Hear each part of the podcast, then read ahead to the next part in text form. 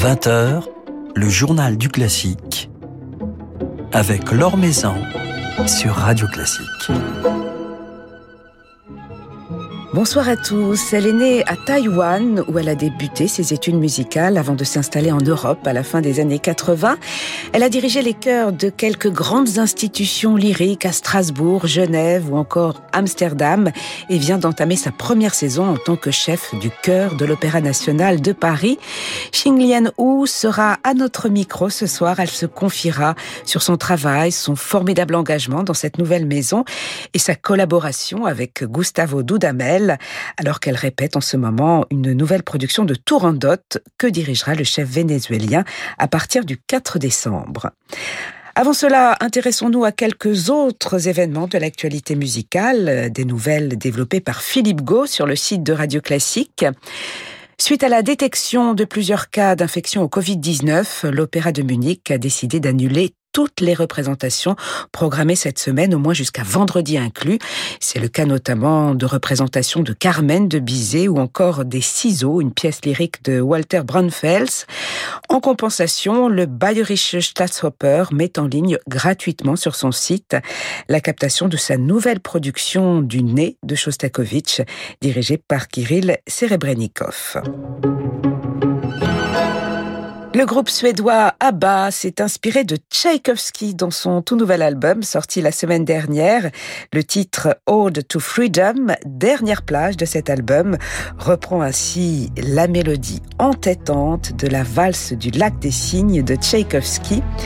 Dans un entretien accordé à la radio britannique Classic FM, Benny Anderson, l'un des membres du groupe, a confié d'ailleurs sa passion pour la musique classique.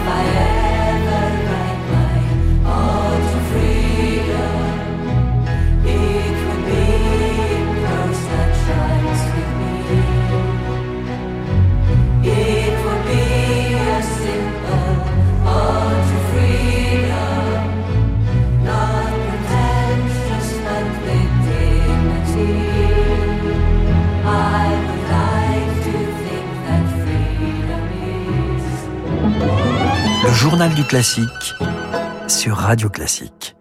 Les amoureux du piano ont rendez-vous à Bordeaux où se tient depuis lundi et jusqu'au 4 décembre la nouvelle édition du festival L'Esprit du piano qui accueillera ainsi à l'auditorium de l'opéra comme en l'église Notre-Dame quelques-unes des plus grandes figures du clavier ainsi que les talents émergents de la scène internationale. Son fondateur et directeur Paul Arnaud Péjuan nous éclaire justement ce soir sur les temps forts de cette nouvelle édition et sur son état d'esprit au premier jour de la manifestation, alors que la vie musicale demeure encore bien fragile. Bien évidemment, je pense qu'on ne va pas retrouver euh, les euh, fréquentations que nous avons connues il y a deux ans. En plus, c'était le dixième anniversaire, on a eu vraiment une année exceptionnelle. Mais je dois avouer quand même que je ne suis pas pessimiste du tout, parce que bon, si on prend le concert de ce soir, Ivo Pogorelic, on a un très bon niveau de réservation, on a plus de 800 personnes déjà. Je suis plutôt optimiste sur cette édition et on a un niveau de réservation très élevé jusqu'au 4 décembre, donc on est assez satisfait. Alors, de nouvelles légendes du piano sont à l'affiche. Euh, Elisabeth Leonskaya qui a lancé euh, cette nouvelle édition, Ivo Pogorelic euh, qui joue ce soir, Andras Schiff qui donnera son premier concert à, Bordeaux, en passant par Arkady Volodos qui est déjà un habitué du festival. Absolument. Quel est votre secret, Paul Arnaud Péjuan, pour attirer toutes ces grandes figures du piano à Bordeaux? Ben, Je crois que c'est un travail qu'on a mené sur dix ans, patiemment, on sentait qu'il y avait une attente sur le piano et sur des, des, légendes du piano en même temps, des nouveaux talents à Bordeaux. Et je crois qu'on a répondu à cette attente. Et évidemment que le fait d'avoir des grandes figures, vous venez de les citer, puis tant d'autres qui sont venus au festival, je crois que ça, a construit une ligne artistique et que maintenant les pianistes euh, ont envie de venir à l'esprit du piano parce qu'ils savent que c'est un lieu, la salle est sublime, vous la connaissez, l'auditorium, qui pour moi est une des plus belles salles au niveau acoustique euh, d'Europe. Et je crois que cela fait une, une alchimie qui fonctionne à Bordeaux.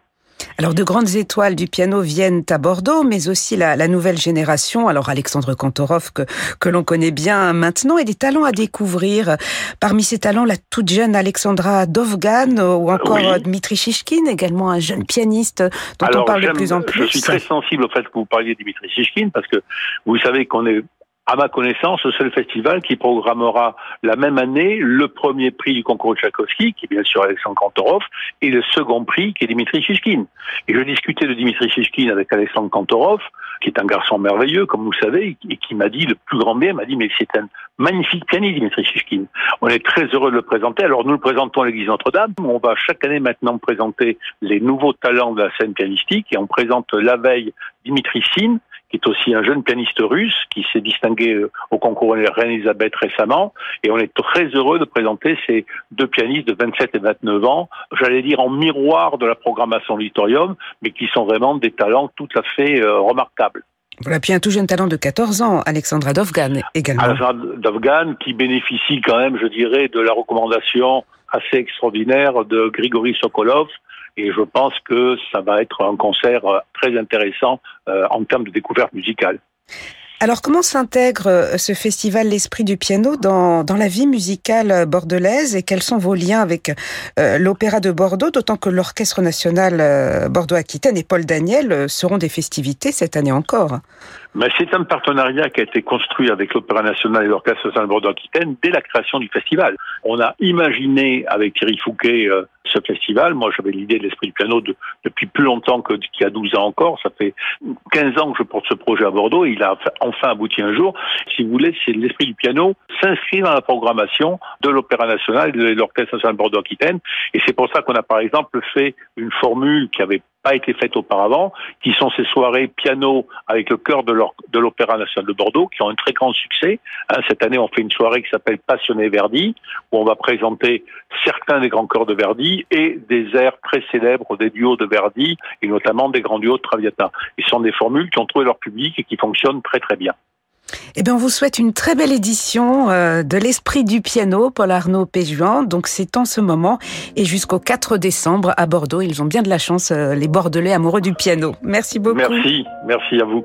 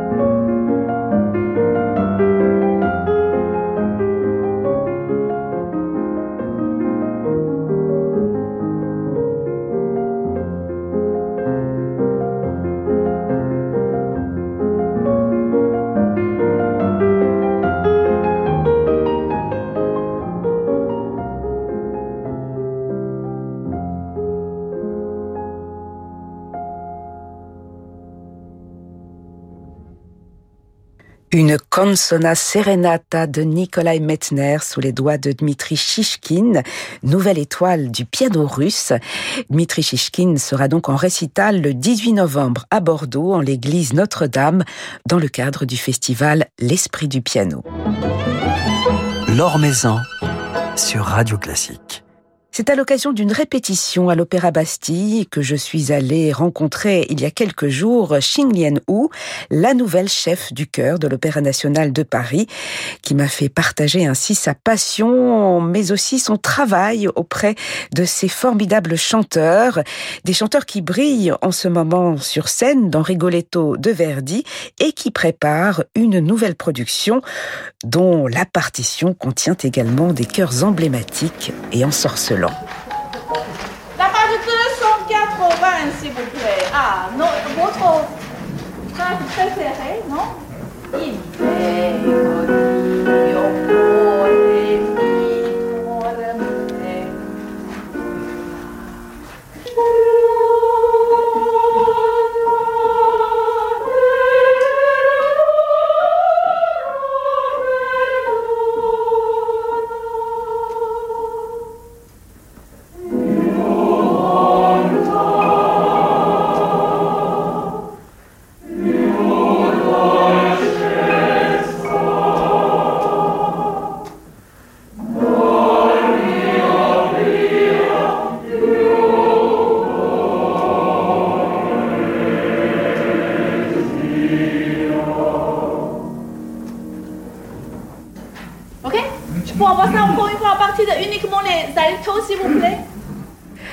Alors, euh, Xin Lian Hu, euh, vous répétez en ce moment euh, Tourandot, les chœurs de, de une production que l'on découvrira en, décembre, dans, donc dans un mois environ.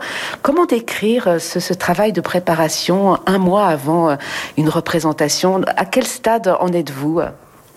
Honnêtement, on a eu très peu de répétitions. Donc, en fait, on, a planifié les répétitions entre les spectacles d'Oedipe, de Vaisseau fantôme et de d'amour.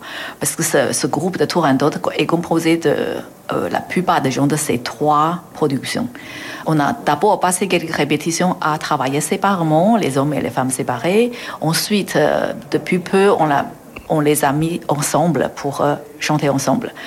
quand on répète séparément, en fait, c'est pour bien apprendre des notes, des rythmes, des phrases. Et quand on met ensemble, c'est pour avoir une idée générale de, l'harmonie, comment la pièce se construit et comment théâtralement que ça fonctionne. Et ils vont devoir mémoriser tout ça, puisque la particularité d'un chœur, euh, d'un opéra, c'est qu'ils n'ont pas de, partition, puisqu'ils sont sur scène. Ce travail de mémorisation, il est difficile, il est complexe. On peut dire que oui. En fait, c'est pas uniquement apprendre les notes et des textes par cœur. Il faut apprendre aussi les intentions, les nuances, le drame. Il faut savoir qu'est-ce qu'on est en train de chanter, quel sentiment on, a quand on chante cette phrase-là. Les chanteurs disent euh, une chose qui est très juste. Il faut qu'ils puissent habiter les notes puissent habiter dans le corps et le corps puisse habiter les notes. Les deux puissent faire un. C'est-à-dire que quand on va sur scène et qu'on a des mouvements, à faire, on ne doit plus réfléchir. les notes, la phrase, la, musique doit sortir toute seule, avec nuance, avec les, les euh, et tout ce qui s'ensuit. 75% de voix Ok, super. Sonore.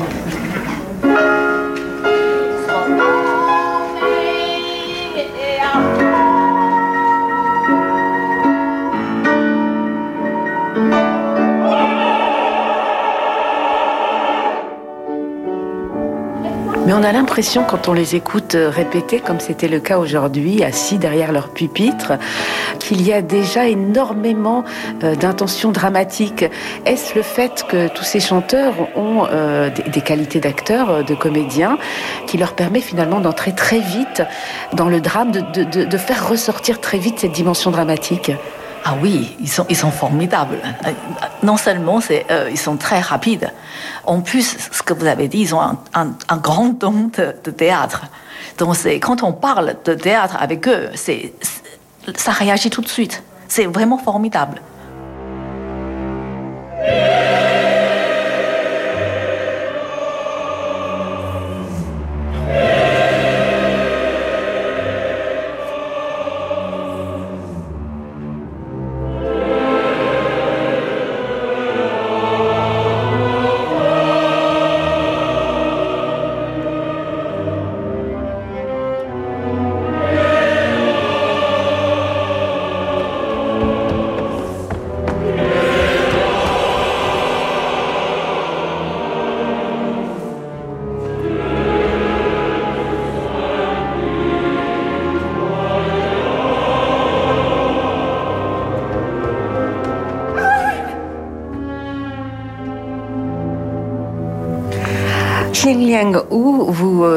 Euh, votre première saison en tant que chef du chœur de l'Opéra de Paris, qui a commencé avec l'opéra Oedipe d'Enescu, un ouvrage rare qui mettait particulièrement en valeur euh, les chœurs qui étaient très présents sur scène avec des, ensembles merveilleux d'ailleurs.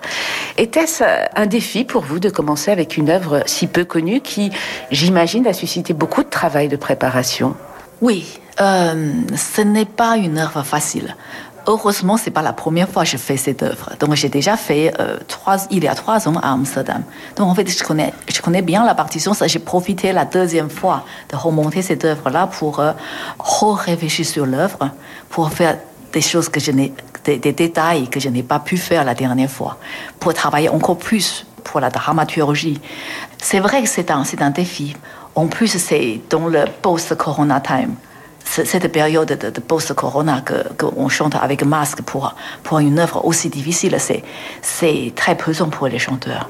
Oui, ils méritent un, très grand louange, c'est, vraiment pas facile. Et le fait ils le font très bien.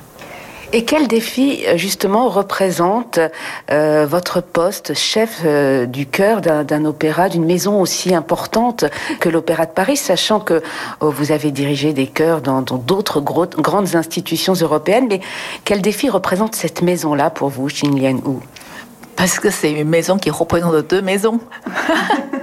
on va dire comme ça, dans les autres théâtres, même si, aussi grand est-il là, là, où j'étais, ce sont des euh, théâtres, on l'appelle stagioni. Donc, en fait, euh, on va comparer à l'Opéra de Paris, c'est à moitié de saison. Enfin, il y a moitié d'ouvrage, moitié de production. Et l'Opéra de Paris représente, représente, deux théâtres. Donc, il y a Bastille, il y a, Garnier. Très souvent, on a deux opéras en même temps dans les deux maisons. Donc, en fait, il faut, il faut bien gérer le groupe, bien répartir dans les deux maisons, bien gérer les plannings pour que on puisse apprendre tout dans le temps.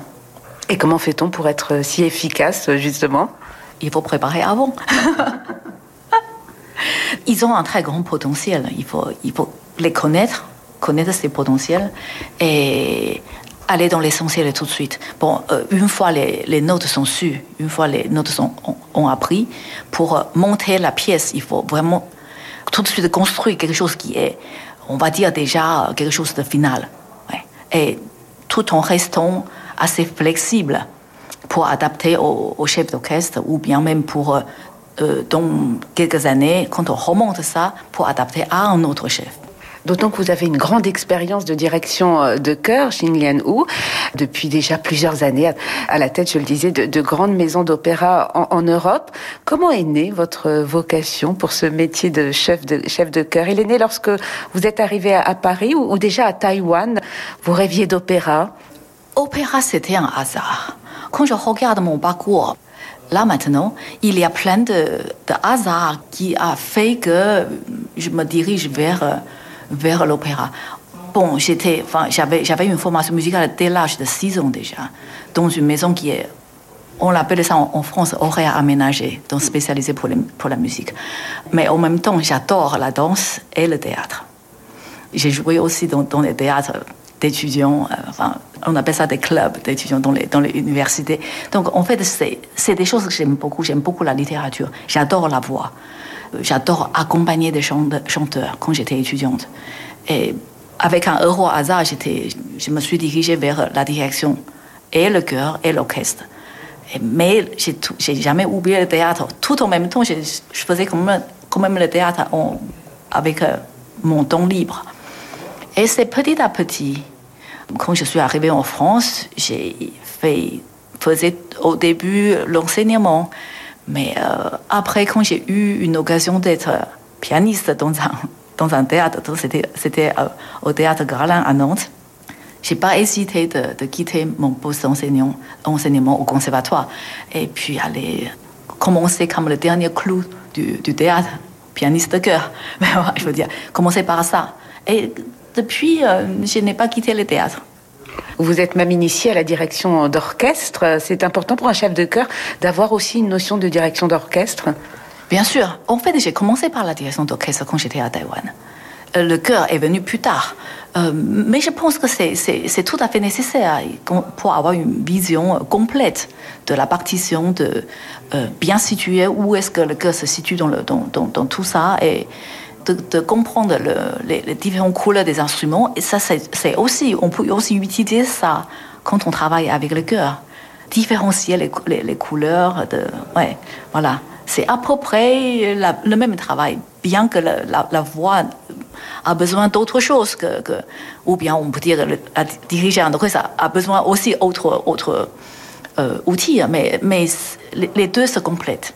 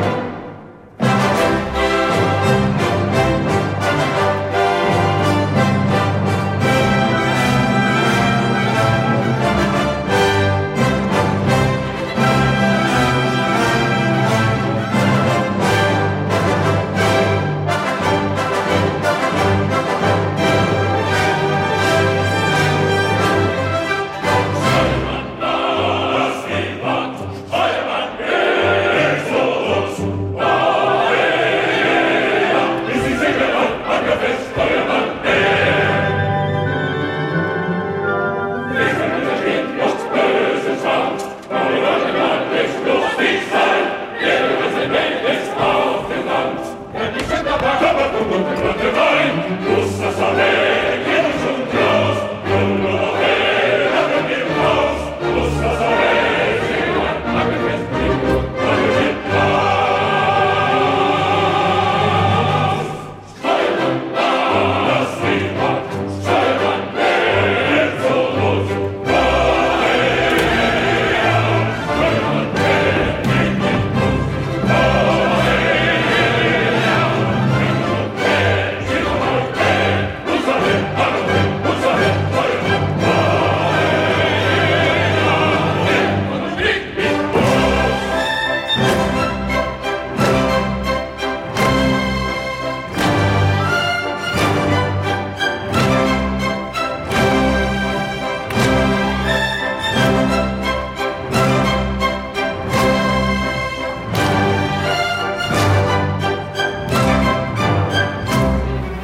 Alors depuis Oedipe Tenescu qui a ouvert la saison de l'Opéra de Paris, le chœur était très présent sur scène dans différentes productions, si bien à Bastille qu'à Garnier, l'élixir euh, d'amour, euh, Rigoletto, et le vaisseau fantôme euh, qui s'est donné tout récemment. Xin Liang Hu, comment fait-on pour faire travailler des chanteurs sur plusieurs productions, puisque certains chanteurs sont sur le vaisseau fantôme et, l'élixir d'amour et préparent Turandot? Et Comment fait-on pour passer de, l'univers d'Enescu à celui de Verdi, de, Wagner, de, Donizetti? On a de la chance à l'Opéra de Paris, on est deux. Donc j'ai un, chef de adjoint avec moi, c'est M. Euh, Monsieur Alexandre Di Stefano. Euh, donc il y a certaines choses, c'est lui qui le prépare. Et comment on différencie? Chaque musique, chaque époque a une sonorité. Chaque langue a une sonorité différente. Bon, si on associe ça, on n'est pas très loin. Et si on regarde bien la partition et suivre bien les indications de, de compositeur, on est sur la bonne voie. Et ensuite, il y a le travail avec euh, le metteur en scène. Comment collaborez-vous avec euh, les metteurs en scène? Est-ce qu'il vous arrive euh, d'aller leur demander de, réfréner peut-être quelques demandes scéniques qui pourraient fragiliser les, chanteurs ou les mettre dans des positions compliquées pour, chanter? Oui, ça m'arrive d'aller voir des metteurs en scène pour dire que hum, la disposition de cœur comme ça, est-ce qu'on peut changer, est-ce qu'on peut euh, simplifier la, mise en scène des, mouvements? Mais pour certaines reprises, c'est difficile de, on va dire, euh, parler ou bien euh, communiquer. Dans ce cas-là, il faut, il faut bien observer comment faire pour faciliter leur tâche. S'il y a des choses qui ne, qui ne, qui n'est pas synchronisé. Pourquoi c'est pas synchronisé? Mon rôle pendant les mises en scène, c'est aussi pour aider le chœur et aider au mettre en scène, pour euh, mener le, travail le plus loin possible, en fait. Aider. Et ensuite, ce n'est pas vous qui dirigez les chanteurs, puisque c'est le, chef d'orchestre qui est dans la fosse, et vous allez entamer votre collaboration avec Gustavo Dudamel, nouveau directeur musical euh, de l'Opéra de, Paris. Est-ce que vous avez déjà eu l'occasion de, travailler avec Gustavo Dudamel? Au début de la saison, oui. On a fait un concert d'inauguration avec, avec lui. Ça, c'était la première fois que je travaillais avec lui. Ah non, c'est vraiment un excellent musicien. Je suis un, super fan, donc. Et, quand vous confiez vos, chanteurs au chef d'orchestre, vous en discutez euh, ensemble, vous, vous, donnez des indications peut-être, ou, il est complètement libre par rapport au chanteur, par rapport à sa propre direction? Ça dépend des chefs. Si j'arrive à voir le chef avant, dans ce cas-là, euh, je demande ces, ces tempis, j'aurai des questions à poser sur certains, passages pour les intentions, etc. Quand je sais que je ne vais pas euh, rencontrer ce chef avant, dans ce cas-là, je vais préparer la partition dans le sens où on peut rester flexible. Par exemple, c'est euh, le tempo, je vais préparer avec la même, intention, une même intention, un peu plus long, relativement long ou bien assez rapide. Comme ça, une fois le chef arrive, tout en gardant la même expression, le cœur peut s'adapter aux différentes euh, vitesses, différents tempos. Et que faites-vous pendant les, représentations? Vous êtes euh, en coulisses près des chanteurs ou dans la salle en train de les écouter? Et comment vivez-vous cela quelque part? Je pense que je, dépense la même concentration que, que, que, les chanteurs sur scène. De temps en temps, je suis dans la salle pour écouter un tout petit peu dans certains passages où je, je ne suis pas sûre de l'équilibre entre le plateau et, la fosse. Donc je vais aller dans la salle. Quand je pense qu'il n'y a pas de problème pour ça, je me mets sur le côté pour écouter, pour aussi comprendre, par exemple, si j'entends un dégalage, pour comprendre pourquoi. Est-ce que c'est euh, par rapport au battu de chef, par rapport à moniteur, par rapport à retour enfin, Oui, que, que ça soit dans la salle ou bien dans la coulisse, je pense que la concentration est la même et euh, le temps passe très vite. Il n'y a pas une certaine frustration de ne, pouvoir, de ne pas pouvoir être face à ces chanteurs quelque part? Oh, euh, moi je pense que cette chose-là, c'est que quand on sait où est notre place et quand on est plein dans notre, notre tâche, on n'est pas, on n'est pas frustré. Non, non, non, du tout surtout, euh, on, a, on a de quoi apprendre à chaque personne, à chaque chef, à chaque ouvrage, à chaque maître en scène. Alors, euh, dans quelques semaines, on découvrira cette production de Tourandot que vous êtes en train de préparer avec les chanteurs du chœur de l'Opéra de Paris. Quelles sont les, les autres productions que, que, vous attendez particulièrement euh, de cette saison et qui représentent peut-être des, des, des, enjeux particuliers par rapport au travail du chœur? Ouais. c'est une, euh, une œuvre très importante pour le cœur. Il y a beaucoup à chanter. C'est en russe. Il y a beaucoup à apprendre. On a beaucoup de gens qui sont nouveaux. On a peu de répétitions. Donc, euh, ça, c'est un grand challenge. Je vois que certaines personnes sur Tourandot pensent déjà à Hovhanchina. Moi aussi, d'ailleurs. C'est le prochain challenge. D'ici là, Tourandot et Covancina, c'est au, mois de janvier. Merci infiniment, Xing Lianhu, d'avoir passé un, petit moment avec nous et de nous avoir fait rentrer dans, dans les coulisses de ce formidable travail que vous faites avec le cœur de l'Opéra de Paris. Merci beaucoup. C'est moi qui vous remercie. Merci.